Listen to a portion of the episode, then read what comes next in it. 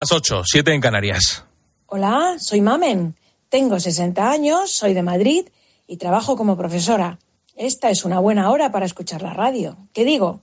La mejor hora para escuchar la radio. Aquí en la linterna con Ángel Expósito. Última hora en la linterna. Expósito. Cope, estar informado. Pues ya hemos empezado la semana de Navidad. El próximo fin de semana la gran mayoría de nosotros nos vamos a reunir con nuestras familias, más o menos con plena normalidad tras un par de años de restricciones y miedos por la COVID. Y vamos a celebrar la Navidad. Los próximos días van a ser de reencuentros, visitas, emociones, compras. De hecho, yo hoy te tendría que estar contando que no vamos a pasar frío porque se presenta una semana templada, climatológicamente hablando, y que probablemente para Nochebuena y Navidad pueda llover. Y es que tenemos ahí la amenaza de nuevas borrascas. Te tendría que estar contando que todo está preparado para el sorteo de la Lotería de Navidad del próximo jueves. De hecho, mientras llega ese momento, mientras llega el jueves, se siguen vendiendo décimos en las principales administraciones de todas las ciudades de España, especialmente en aquellas administraciones que han repartido premios en los últimos sorteos. Te pongo un ejemplo. Por ejemplo, la gasolinera La Chasnera, al sur de Tenerife, lleva ocho años consecutivos repartiendo millones. Bueno, pues hay colas allí de gente que va a buscar la suerte. Te tendría que estar contando lo que ha subido la cesta de la compra para la Nochebuena y la Navidad, el jamón es un 10% más caro que el año pasado, el besugo un 7%, los langostinos han bajado un poquito y el cordero la ternera apenas registra variaciones. Tendríamos que estar hablando de todo esto, pero la semana previa a la Navidad estamos pendientes de los 11 magistrados que forman el Tribunal Constitucional. La verdad es que es un lío importante y cada nuevo capítulo que se conoce de este serial lo va complicando todo mucho más porque se van cerrando puertas, se van abriendo posibilidades, entramos en callejones sin salida. Voy a tratar de explicarte lo que está ocurriendo hoy, porque hay noticia. A las 10 de la mañana comenzó la reunión para decidir si se paraliza o no la reforma del Poder Judicial que aprobó el pasado jueves el Congreso, tal y como ha solicitado el PP presentando un recurso. Hagamos memoria, ¿cómo llegamos a este punto? Te recuerdo que el Gobierno logró sacar adelante el jueves la reforma para renovar el Tribunal Constitucional y la modificación del Código Penal. Ahí, por ejemplo, aprobó también suprimir la sedición y abaratar la malversación. La clave de todo esto es la reforma del Tribunal Constitucional. Mejor dicho, la renovación del Constitucional. Una renovación que permanece bloqueada desde hace meses porque PSOE y PP no se ponen de acuerdo. Así que el PSOE decidió actuar por su cuenta y el Gobierno presentó su propia reforma. Antes el alto tribunal se renovaba por tercios, cuatro magistrados en cada tanda. Con la reforma aprobada el jueves se permite que se renueve por sextos, es decir, que el gobierno nombre a sus dos candidatos sin esperar a los dos que nombra el Poder Judicial. Si antes se exigía una mayoría reforzada de tres quintos de los miembros del Poder Judicial, ahora se rebaja una mayoría simple. Podemos resumir que con esta reforma el Ejecutivo es el que elige la mayoría de los miembros del alto tribunal. Pero volvamos al Pleno. El Pleno que empezaba esta mañana a las 10 fue convocado inicialmente el jueves, pero el presidente del tribunal, González Trevijano, lo aplazó a instancias de un escrito de los cinco magistrados progresistas. ¿Qué es lo que tienen sobre la mesa los magistrados del Constitucional? Bueno, pues de entrada hay varios recursos sobre los que deben pronunciarse. Por un lado, los del PP y Vox, que piden frenar la tramitación parlamentaria de las enmiendas que alteran el funcionamiento del Consejo General del Poder Judicial, es decir, y resumiendo, piden que se frene el procedimiento para cambiar la forma de elegir a los magistrados del Constitucional. Y por otro lado, los de PSOE y Unidas Podemos, que piden personarse para ser escuchados y recusan al presidente González Trevijano y al magistrado Narváez. ¿Por qué precisamente a estos dos y no a otros? Pues porque si se renueva el constitucional, estos dos magistrados son los que tendrían que ser relevados, son los que dejarían sus puestos. Y aquí es donde está la noticia de última hora. Los magistrados han rechazado las recusaciones y, por tanto, pasan ahora a debatir sobre el recurso del PP para frenar lo aprobado en el Parlamento el pasado jueves. Es decir, la primera parte del Pleno ya se ha resuelto. No habrá recusación sobre González Trevijano y el magistrado Narváez y podrán votar. Ahora sobre la mesa hay tres posibilidades. La primera, que se rechacen las medidas cautelarísimas que pide el PP y siga la tramitación de la ley en el Senado. La segunda, que se admitan las medidas cautelarísimas que solicita el PP y se pare la tramitación en el Senado. Y la tercera, que se retrase la deliberación y que esa tramitación parlamentaria siga en el Senado, que entre en vigor a comienzos de año y el Constitucional se pronuncie cuando estime oportuno. Dos puntualizaciones. No sería la primera vez que el Gobierno saca adelante un decreto, se aplica y el Constitucional se lo tumba. Ahí está lo que ocurrió con el estado de alarma, ¿recuerdas? Tumbó dos de los estados de alarma que decretó el Gobierno. Y segunda matización. El PP ha presentado un recurso de amparo por vulnerar los derechos de los parlamentarios. Si la ley se aprueba y entra en vigor, se abre otro escenario, que sería el de la inconstitucionalidad interna de las enmiendas, que habría que denunciar mediante un recurso de inconstitucionalidad. Es decir, más lío aún. Y claro, te estarás preguntando por qué es tan importante lo que ocurra con el Constitucional. Pues porque las decisiones del Constitucional generan jurisprudencia y tiene que tomar decisiones sobre leyes muy importantes en los próximos meses. Te pongo algunos ejemplos. El alto tribunal tiene que pronunciarse sobre los recursos de la ley de la eutanasia, sobre la ley del aborto, no esta, sino la que se aprobó hace 12 años. También se tiene que pronunciar sobre la reforma laboral, sobre la ley CELA de educación. Como ves, cuestiones muy importantes que afectan a esferas muy concretas de nuestras vidas. Y claro, si cambia la composición del tribunal, si cambia la mayoría conservadora o progresista, los recursos sobre estas leyes entienden que también puede variar. Actualmente el Constitucional está compuesto por seis magistrados del sector conservador y cinco progresistas. Y aquí está toda la clave del asunto. Hasta ahora el sistema al PP y al PSOE les servía. Les ha servido durante años. Llegaban a acuerdos y renovaban las instituciones. Pero tras meses de bloqueo, de no llegar a acuerdos, el gobierno ha roto la baraja y ha apostado por otra cosa. Y lo único claro a esta hora es que ocurra lo que ocurra, estamos ante una crisis institucional importante, que puede no tener precedentes y que no sabemos hasta dónde nos va a llevar. Escuchas la linterna. Repasamos con Necane Fernández las noticias de este lunes 19 de diciembre. ¿Qué tal, Necane? ¿Cómo estás? ¿Qué tal, Rubén? Muy buenas tardes. Bruselas acuerda un tope de 180 euros al precio del gas ruso. Se aplicará cuando se supere esa cifra durante tres días y haya 35 euros de diferencia respecto a los mercados internacionales.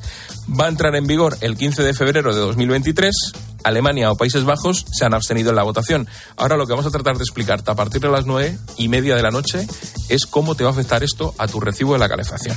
Y mientras el ejército ruso vuelve a bombardear con drones y deja sin electricidad a varias regiones ucranianas. Hace tan solo unas horas se había recuperado el sistema de calefacción, mientras Putin se ha reunido con su homólogo bielorruso para buscar su apoyo en una nueva ofensiva. Es la segunda vez que el presidente sale del país desde que comenzara la guerra. Y aquí en España, Trabajo plantea que el salario mínimo sea de entre 1.046 y 1.082 euros al mes. Ahora mismo ese salario mínimo está fijado en 1.000 euros brutos en 14 pagas. La ministra Yolanda Díaz se va a reunir este miércoles con patronales y sindicatos para negociar la cifra final.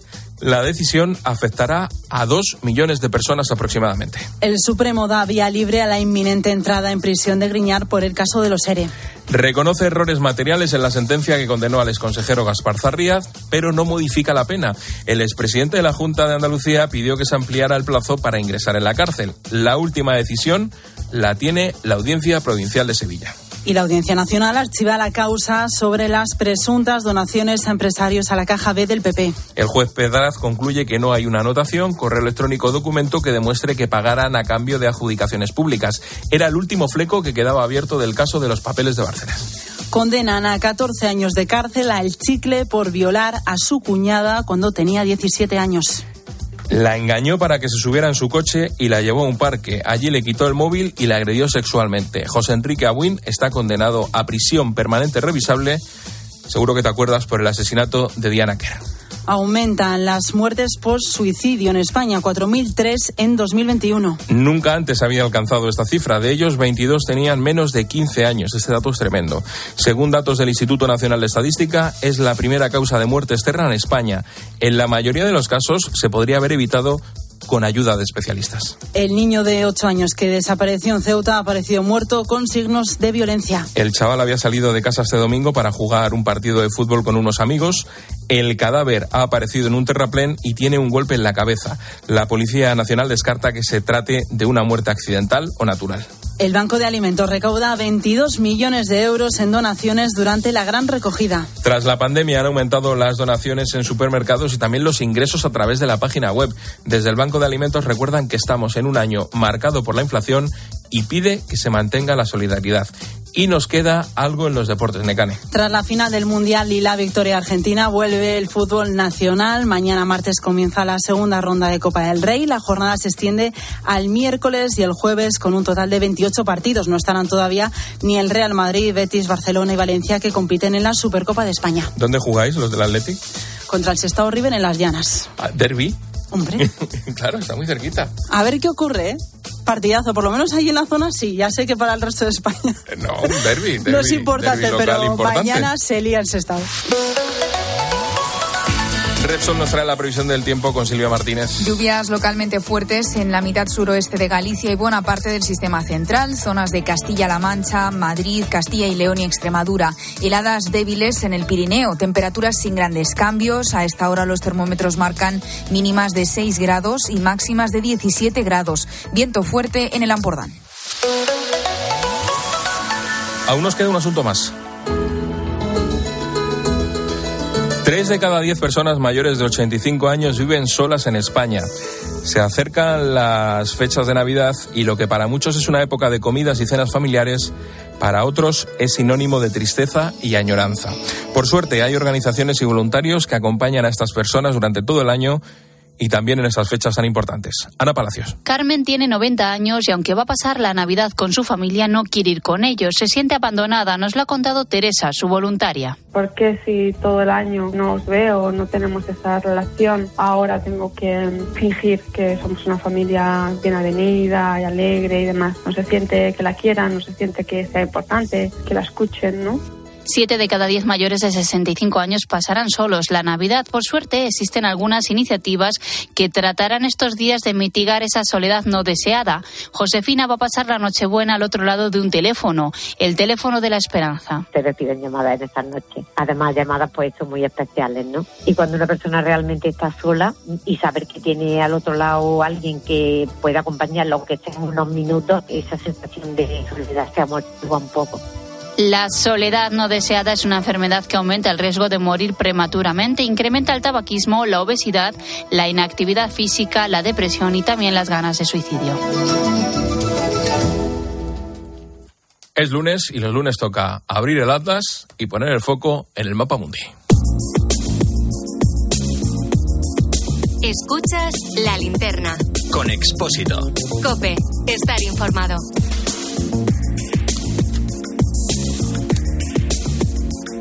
Y Enrique Serveto aparece en el mundo mundial, porque puede aparecer en Bruselas, puede aparecer en Huesca o puede aparecer en Madrid. ¿Qué tal, Enrique? Buenas tardes.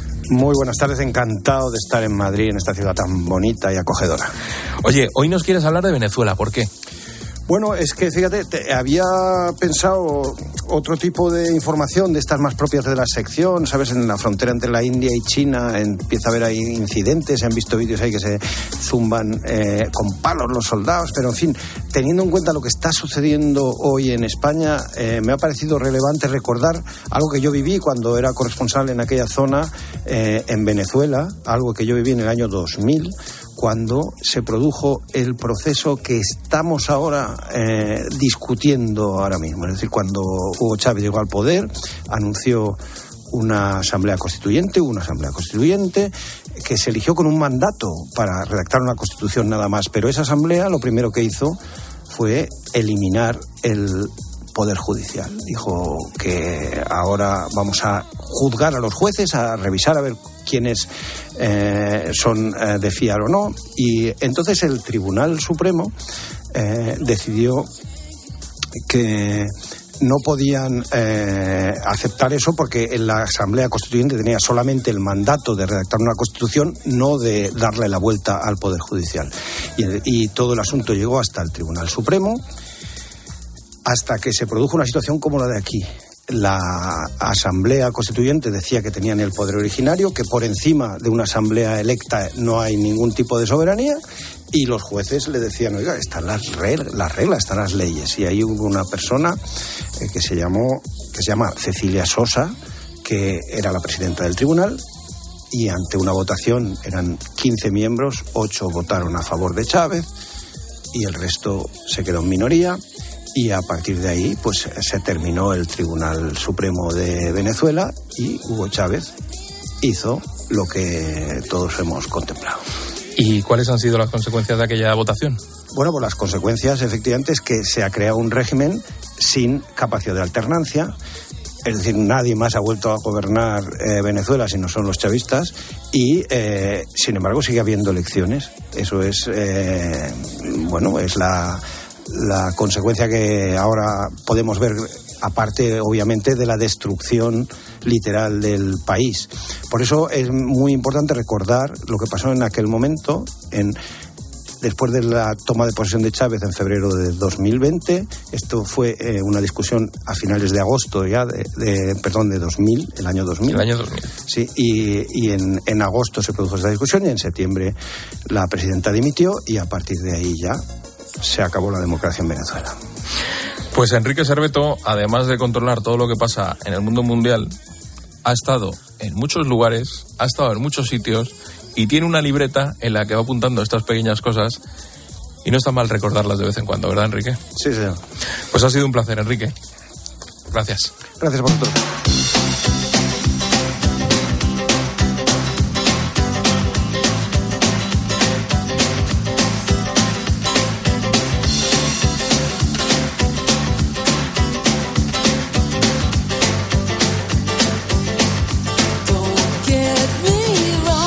Hemos contado las noticias, ahora escucha las voces del día. César Antonio Molina, exministro de Cultura en el gobierno de José Luis Rodríguez Zapatero, ha estado hoy en Herrera, en Copenecane. Y para él, los últimos pasos que está dando el gobierno en el ámbito judicial son un asalto a la democracia española. No sé si la gente es consciente de la situación en la que nos encontramos por eh, primera vez en la, en la democracia. Eh, en este intento de, de, que los delincuentes sean quienes dan las pautas al gobierno para hacer las cosas tremendas que se están llevando a cabo. Luis de Guindos es vicepresidente del Banco Central Europeo. Y la pregunta ha sido directa, pero la respuesta ya no tanto. ¿Hasta cuándo van a subir los tipos de interés? Las medidas que hemos tomado hasta ahora no son suficientes. Habrá más subidas de tipos de interés únicamente cuando veamos que esas medidas que hemos ido tomando llegan a un nivel en el cual nuestras proyecciones indican que vamos a tener una convergencia estable hacia nuestro objetivo de, estabilidad de precios. En ese momento pararemos. Si hablamos de subida de tipos de interés, tenemos que hablar de subida de hipotecas y tenemos que hablar del Uribor. Hoy, por primera vez en los últimos 12 años, el Uribor ha llegado al 3%.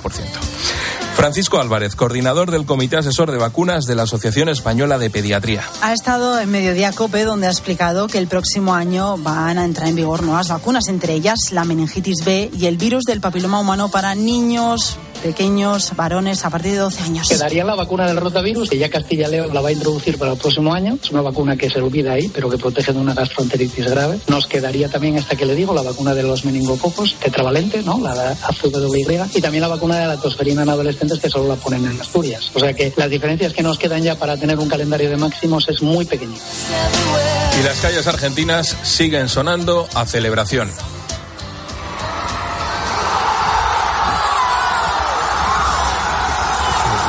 Que algún día terminarán de celebrar este mundial los argentinos? Eh, no. Todavía les quedan horas, horas y horas. Hasta ¿eh? hace poco celebraban el del 86. Pues imagínate, la selección ha conseguido su tercer mundial, la afición ha salido a las calles a celebrarlo y la fiesta va a continuar en las próximas horas cuando lleguen los jugadores desde Qatar. Oye, que ha parecido que no quiero que celebren, que celebren. Sí, sí, que por merece supuesto. la pena. Y además el del 86 es un mundial muy bien celebrado. Y el sonido musical le gane a alguien de tu época, los Rolling Stones. Qué mala leche. Si estos pueden ser mis abuelos. Entre todos hacéis dos siglos. Bisabuelos.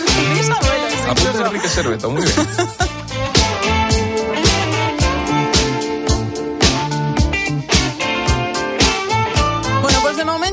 todavía tienen carrete y siguen haciendo cosas para sus seguidores. Van a dar un concierto virtual en 2023. Va a ser en febrero, aunque todavía no se sabe el día exacto. Va a ser una actuación que hicieron con motivo del 50 aniversario sobre los escenarios. Y también aparece el batería fallecido del grupo, Charlie Watts. En ese concierto tan especial actuaron estrellas como Bruce Springsteen o Lady Gaga. Oye, esto del concierto virtual está muy bien. Porque lo pueden dar en casa. Claro. Es el concierto en el metaverso ya. Claro, tranquilamente. Sí. Lo pueden dar en casa. Muy modernos estos abuelos. Gracias, Nekane. Adiós.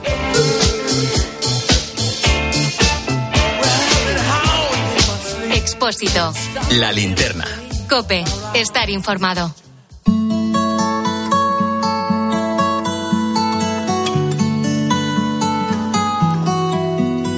En España, cada año se diagnostican más de mil casos de cáncer infantil. Cuando puede tratarse, la supervivencia llega al 80%. Pero lo cierto es que con el diagnóstico, la vida de estos enfermos da un giro de 360 grados. La Cuadri del Hospi sabe muy bien de lo que hablo. Es una asociación formada por siete eh, padres de niños que sufrieron la enfermedad. La formaron hace unos años. Todos ellos pasaron por la sexta planta del Hospital Universitario Cruces de Baracaldo, en el corazón de Vizcaya. Susana es miembro de la Cuadri. Sabemos perfectamente lo que es vivir un primer diagnóstico, lo que es vivir una recaída, lo que es vivir una segunda recaída y que sabemos en esa parte y por suerte para los que están ahora que podemos llevar sus zapatos y sabemos lo que pueden necesitar. Todo lo que no nos gustó que en su momento nos tocó vivir desde nuestra humilde posición ir dando soluciones a los a lo que la sanidad pública hoy por hoy pues no llega. Vivir parte de tu infancia en un hospital es algo muy difícil para un niño. Por eso la Cuadri del Hospi centra todas sus fuerzas en mejorar un poco su día a día. Han invertido hasta 250.000 euros en investigación. Promueven la donación de médula ósea, ofrecen ayuda psicológica, crean espacios educativos y de juego. En definitiva, hacen todo lo posible para que estos niños lleven una infancia lo más normal primavera los adolescentes nos pidieron que les haríamos una fiesta. Pues había una, una cría que estaba ingresada, pues subieron a por ella y la metieron en su grupo de WhatsApp y quedan con ella y se whatsappea. Entonces poder hacer que una, una cría, un adolescente, viva dentro de una normalidad, pues qué quieres que te diga, que, que es muy poquito y es un, algo fantástico y muy grande para ellos, ¿no? Para echarles una mano en sus tratamientos necesitan disponer de recursos. Ahí es donde CINFA ha jugado un papel clave. Desde el laboratorio promueven una iniciativa, La Voz del Paciente, una propuesta que dota de ayuda económica a asociaciones de toda España. La Cuadri del Hospi fue una de las beneficiadas en una de las ediciones de esta Voz del Paciente.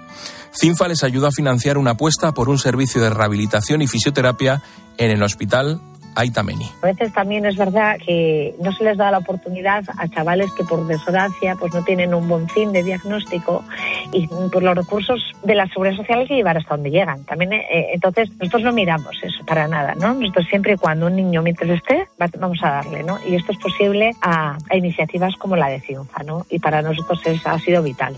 Por ejemplo, ese servicio echó una mano al caso de June, una niña de 6 años que con tan solo 15 meses fue diagnosticada de un tumor cerebral. Le afectó a la movilidad de la parte izquierda de su cuerpo. Gracias a la cuadri del HOSPI, June accede a un servicio de rehabilitación.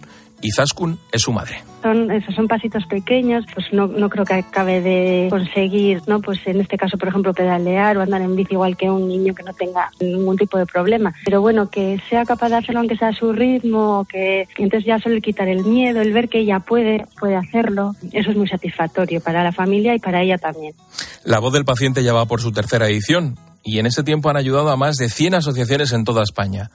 Todo para dar un empujón y que estos niños recuperen la sonrisa. Un vídeo de unos padres que te mandan de su hija bailando en una boda que no andaba, que había dejado de andar por el tratamiento y de repente te mandan un vídeo sus padres diciendo esto es gracias al servicio que hemos podido recibir de rehabilitación y fisioterapia y esto es gracias a vuestro esfuerzo y el esfuerzo de tanta gente que, que colabora con la cuadrilla del HOSPI. Buah, Es que no hay palabras.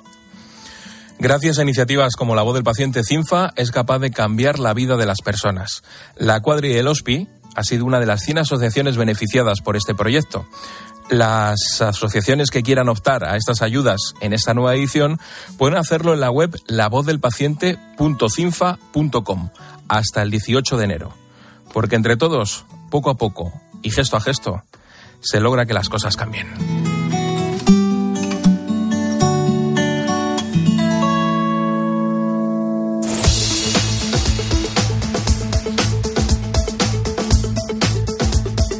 Tenemos noticia de última hora que nos llega desde Estados Unidos. La comisión que investiga el asalto al Capitolio aprueba su informe final después de 18 meses de pesquisas y pide al Departamento de Justicia, ojo, que investigue a Donald Trump por cuatro delitos, entre ellos ayuda o facilitación a la insurrección. Importante la noticia. Vamos a ver en qué queda esto y cómo se va desarrollando según vayamos teniendo más información te iremos eh, contando todo lo que sepamos aquí en la linterna. Te recuerdo que, entre otros cargos, la insurrección en España, por ese delito de insurrección, Trump no sería juzgado. Estás escuchando la linterna de Cope. Y recuerda que si entras en cope.es, también puedes llevar en tu móvil las mejores historias y el mejor análisis con Ángel Expósito. ¡Gol, gol. Terminó el Mundial de Qatar. 64 partidos, más de 200 horas de programación especial vibrando contigo. En Cope lo hemos dado todo y lo vamos a seguir dando todo. Porque el deporte y el fútbol siguen. Y la radio como gran protagonista. Y cada vez que ruede el balón, ahí estaremos. En la Liga, en la Copa del Rey, en la Champions. Con la emoción del directo en tiempo de juego y con todos los protagonistas en el partidazo de Lionel Cope. Scaloni. A ver, a ver, adelante, Elena. Enhorabuena, es Momento histórico. Queda mucho por jugar y queda mucho por vivir. Tiempo de juego y el partidazo de Cope. Llora todo el mundo en Argentina. La emoción del deporte, la emoción de la radio. Somos la generación más inclusiva y diversa de toda la historia. Compartámoslo, gritémoslo, démoslo todo, sintámonos orgullosos. Pero sobre todo, aprovechémoslo. Si nos dejan, tenemos la oportunidad de crear una sociedad en la que todos seamos protagonistas. Tú también. Grupo Social 11. Generación Inclusión. Y ahora que me voy en Navidad, conecto la alarma y me quedo tranquila. Muy tranquila. Y con la app, cuando tú no estás en casa, puedes verla cuando quieras. Puedes conectarla, desconectarla y si se te olvida, te lo recuerda. Si pasa cualquier cosa, lo detectamos al instante. Te enviamos un mensaje y podemos chequear. Si se ha movido una cortina, si dejaste la ventana abierta. Lo importante es que hay personas al otro lado. Protege tu hogar frente a robos y ocupaciones con la alarma de Securitas Direct. Llama ahora al 900-666-777.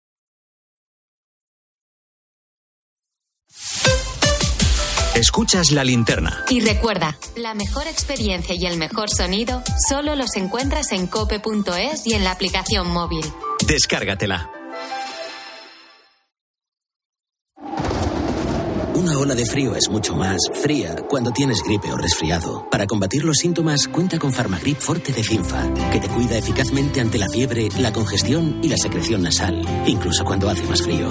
Elige estar bien. Elige Cinfa. A partir de 14 años, lea las instrucciones de este medicamento y consulte al farmacéutico. Solo por los kilómetros que conduces. Gracias al seguro cuenta kilómetros de Berti. Estas navidades, si quieres ser rico, gasta menos. Contrata en Berti el seguro cuenta kilómetros y si no conduces no pagas. Así de sencillo. Berti.es. Ahorra tiempo. Ahorra dinero. Navidad. La época con más luces del año y sin embargo, millones de personas siguen viviendo en la oscuridad. Por eso en Caritas te invitamos a iluminar sus vidas con la energía más poderosa, el amor. Esta Navidad, seamos luz para los demás. Caritas. Solo el amor lo ilumina todo. Dona en tu Caritas diocesana o en caritas.es. La realidad que te rodea se puede mirar. Juan José, que es el director de la residencia, se sentó en su despacho y empezó a escribir una carta. A ver si entre todos escribían cartas para todos estos eh, residentes. Juan José, ¿cuántas cartas habéis recibido hasta ahora? ¿Las has contado? 2148. O se puede observar cómo hacen los escritores Lorenzo Silva y Daniel Gascón de lunes a viernes a las 4 en la tarde de Cope con Pilar Cisneros y Fernando de Aro. Hola Lorenzo, ¿cómo estás? Buenas tardes. Hola, buenas tardes. Todos sabemos algo de la soledad y todos hemos visto la soledad. Porque lo que te rodea es mucho más que información. De lunes a viernes, desde las 4, la tarde de Cope.